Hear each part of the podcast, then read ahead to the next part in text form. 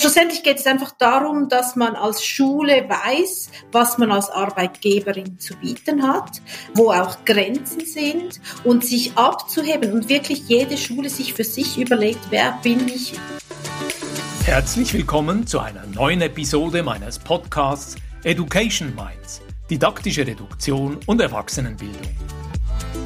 Ich bin Ivo Würst Trainer und Fachbuchautor und unterstütze Unternehmen, Institutionen und Bildungsorganisationen, ihre Arbeit im Bereich der Erwachsenenbildung zu professionalisieren. In diesem Podcast spreche ich mit kompetenten Gästen über innovative Formen der Bildungsarbeit. Du gewinnst wertvolle Hinweise und Inputs rund um das Thema didaktische Reduktion und Erwachsenenbildung. Ich freue mich, dass du heute wieder mit dabei bist. Willkommen zu einer neuen Folge in der Podcast-Reihe Education Minds, didaktische Reduktion und Erwachsenenbildung. Heute bei mir auf Besuch ist Angela Jeter. Angela, schön, dass du heute mit dabei bist. Herzlichen Dank für die Einladung. Angela, du bist vom Hintergrund Primarlehrerin, aber auch Hotelier, dazu Reiseleiterin und heute auch als professionelle Netzwerkerin im Schulkontext unterwegs. Erzähl uns etwas aus deinem Leben.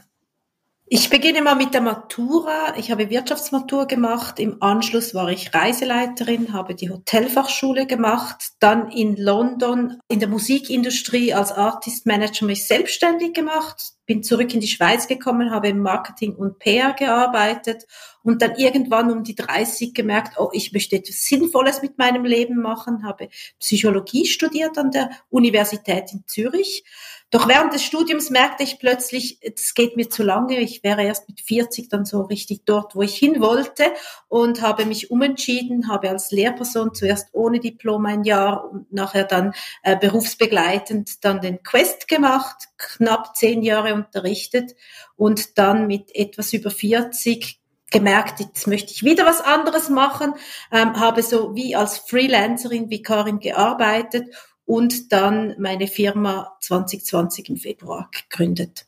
Ich entdecke da ganz viele Verbindungen. Ich selber habe in London studiert. Marketing war immer wieder ein Thema in beruflichen Situationen und dazu natürlich die Tätigkeit im Bildungskontext und die Selbstständigkeit. Jetzt haben wir für das heutige Gespräch gesagt, wir wollen einen Schwerpunkt auf das Thema Employer Branding legen, und zwar Employer Branding im Kontext von Schule. Ich kenne diesen Begriff eher aus dem Bereich Human Resource, HR, und nach meiner Erkenntnis versteht man darunter in der Regel eine Reihe von unternehmensstrategischen Maßnahmen, bei dem eben auch Konzepte aus dem Marketing, insbesondere aus der Markenbildung angewendet werden, damit ein Unternehmen, hier eben eine Schule, insgesamt als attraktive Arbeitgeberin dargestellt werden kann und sich vielleicht auch von Mitbewerbern auf dem Markt unterscheiden kann. Was ist deine Perspektive auf Employer Branding? Das klingt jetzt alles sehr theoretisch. Ich habe gestern mit einer Dozentin der Pädagogischen Hochschule über Employer Branding an Schulen gesprochen und gemerkt, dass sehr viele Vorbehalte gegenüber solchen wirtschaftlichen Systemen im Bildungsbereich äh, vorhanden sind. Und ich möchte wie die Angst nehmen. Also es geht schlussendlich geht es einfach darum, dass man als Schule weiß, was man als Arbeitgeberin zu bieten hat, wo auch Grenzen sind und sich abzuheben und wirklich jede Schule sich für sich überlegt, wer bin ich, wo wollen wir hin, was machen wir gut, ähm, wo können wir Unterstützung gebrauchen jetzt von äh, Lehrpersonen mit irgendeinen bestimmten Fähigkeiten. Also es ist wie wichtig, dass sich die Schule auch als Arbeitgeberin sieht. Und lustigerweise ist es ja so, dass Schulen nie um Kunden buhlen müssen, also die Volksschule nicht, weil die Schülerinnen werden einfach zugeteilt und man sich daher nicht so um dieses Außenbild groß bemüht hat in der Vergangenheit und sich jetzt plötzlich, wahrscheinlich auch im Zusammenhang mit dem Fachkräftemangel, jetzt solche Gedanken machen muss und sich auch in dem Sinn verkaufen muss. Aber das ist nicht das gedruckte T-Shirt, das sind nicht die verteilten Schöckeli oder der Imagefilm, sondern es geht viel mehr und viel tiefer in die Kultur und in die Schule als Arbeitgeberin hinein. Du sprichst auch die Betriebskultur an. Die Schule soll sich als Arbeitgeberin verstehen. Gibt es da eine Art Mission, mit der du unterwegs bist, Angela?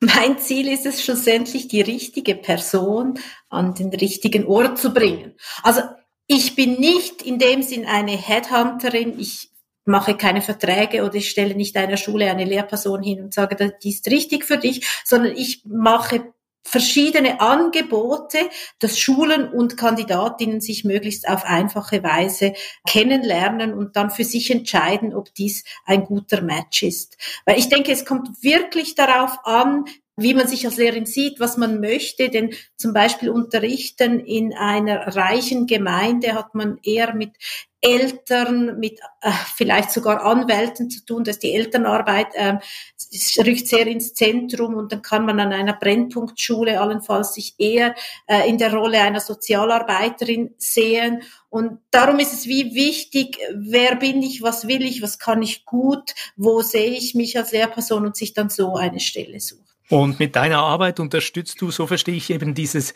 Matching. Vielleicht magst du uns hier ein Beispiel bringen, wo dein Beitrag wirklich Schulen, Schulleitende, deine Ansprechpartnerinnen und Partner unterstützt bei der Gestaltung von einem sehr spezifischen Employer Branding? Also oftmals kennen mich die Schulen ja bereits ähm, vom Vikariatsnetzwerk, äh, wo ich helfe, ähm, bei Lehrerausfall eine Lösung zu finden. Und so kommen sie dann zu mir ins Bootcamp, ins Strategie-Bootcamp. Bootcamp, wie es der Name schon sagt, ist eine sehr kompakte Einheit, ein Nachmittag, wo wir uns mit modernen Rekrutierungsmethoden auseinandersetzen.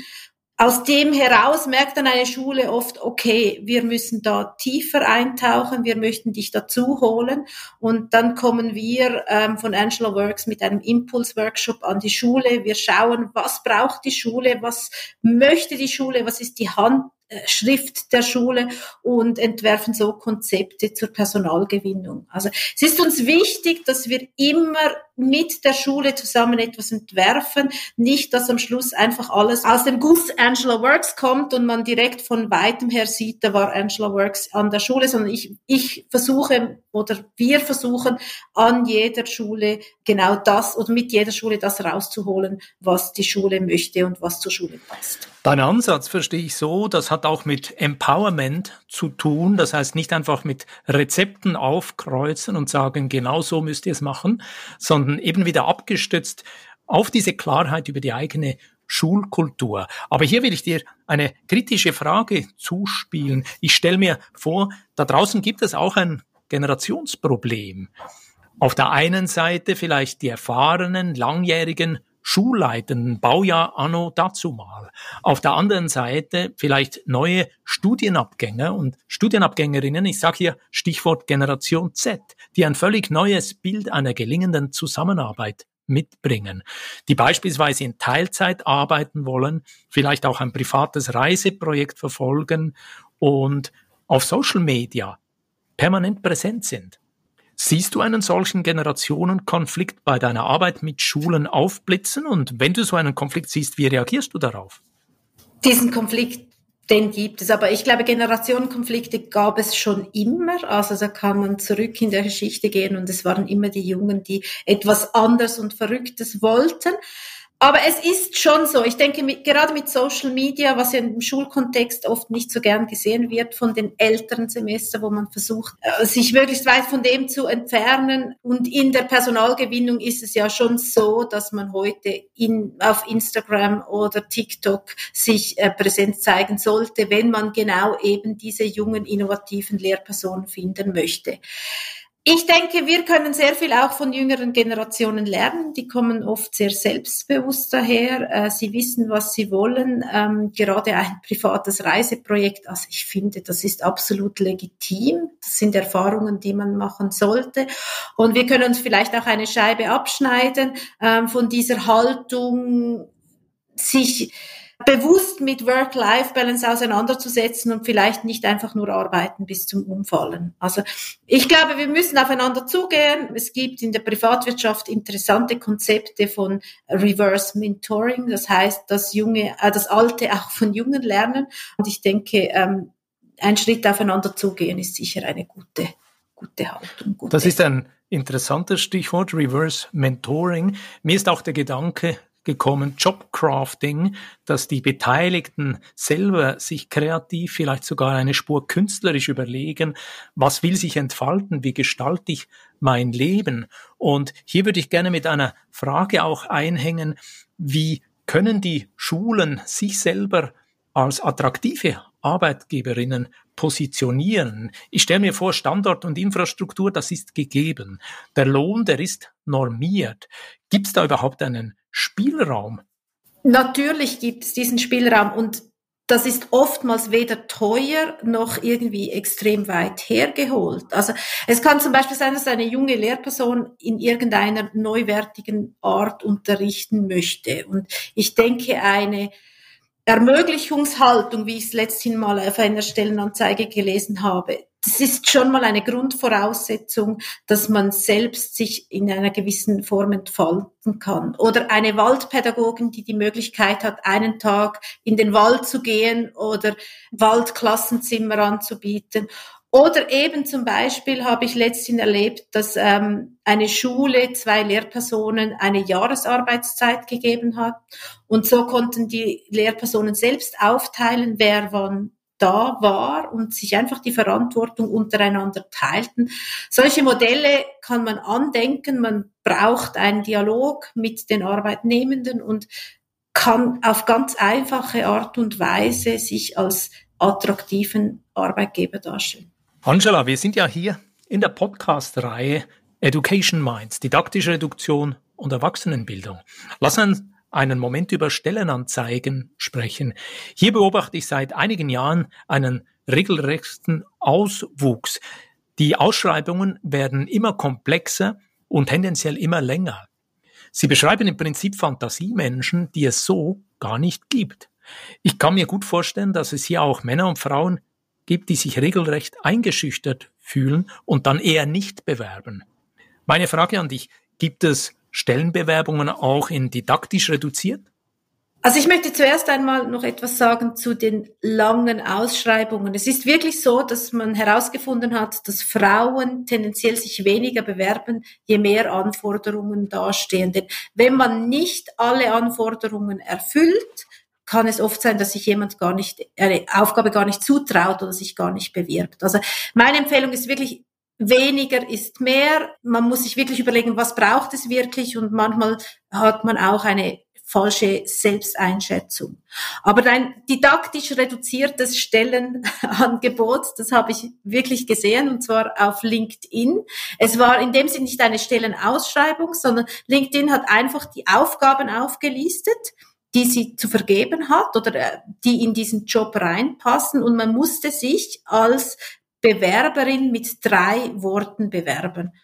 Das fand ich ganz lustig und ist bestimmt nicht einfacher, als wenn man alles im Fließtext angeben muss. Also ich, ich fand das ein sehr spannender Ansatz. Das ist ein schönes Beispiel, eine Ausschreibung auf LinkedIn, nur mit drei Worten, das heißt kein Motivationsschreiben, kein Lebenslauf, vielleicht keine weiteren Hinweise auf erfolgreiche Projekte, sondern mit drei Worten. Aber wie du sagst, Reduktion braucht natürlich auch Auseinandersetzung und kann anspruchsvoll sein, wirklich auf den Punkt zu kommen.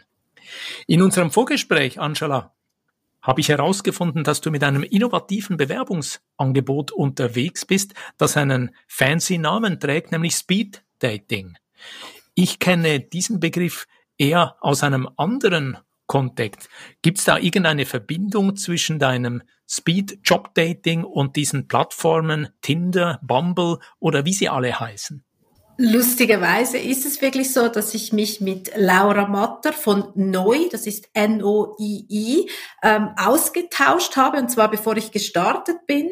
Ähm, ich wollte von ihr wissen, wie sie das aufbaut, wie es bei ihr funktioniert, und ich habe sehr viel von ihr gelernt. Ich denke, die Parallelen sind hier. Es ist wirklich so, man muss sich auf eine Stelle bewerben. Man merkt relativ schnell, ob es passt oder nicht. Das ist wie beim Dating. Ich denke, da braucht es wirklich auch nur ganz kurz, um herauszufinden, ob es etwas sein könnte oder nicht.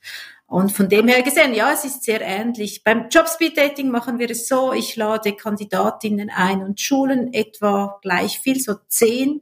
Und Die treffen sich dann in siebenminütigen Breakout-Rooms oder in sieben Minuten in Breakout-Rooms und finden dann heraus, ob es passen könnte oder nicht. Angela, ich fasse an dieser Stelle mal gern zusammen, was ich aus dem heutigen Gespräch mitnehmen konnte. Ich habe mir drei Stichworte notiert und Punkt eins ist, du gibst eine Art Auftrag an die Schulen und dieser Auftrag lautet, hey, überlegt euch, wer ihr seid. Was ist euer Profil, eure Stärken, für was steht ihr?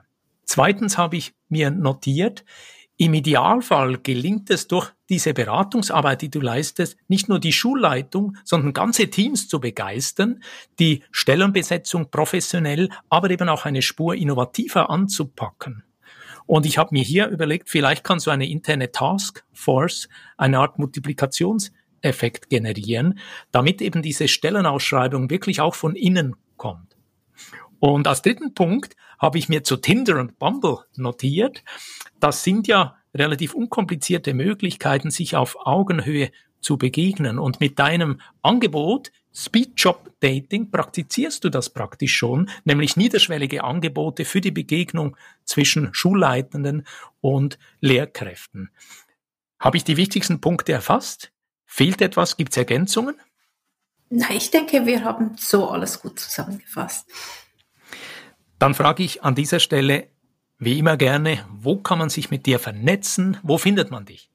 Am einfachsten findet man mich auf LinkedIn, Angela Jetter, äh, Stichwort Angela Works, aber natürlich auch über meine Webseite www.angelaworks.ch. Angela, vielen Dank für dieses Gespräch und weiterhin alles Gute. Herzlichen Dank und hoffentlich auf ein baldiges Wiedersehen, vielleicht an einer Netzwerkveranstaltung.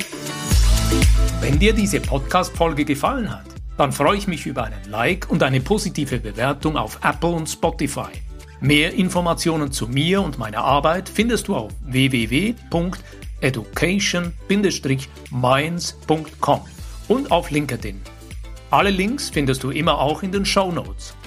Ich freue mich, dich auch in der nächsten Episode wieder mit dabei zu haben. Bis dann, dein Gastgeber Ivo Würst.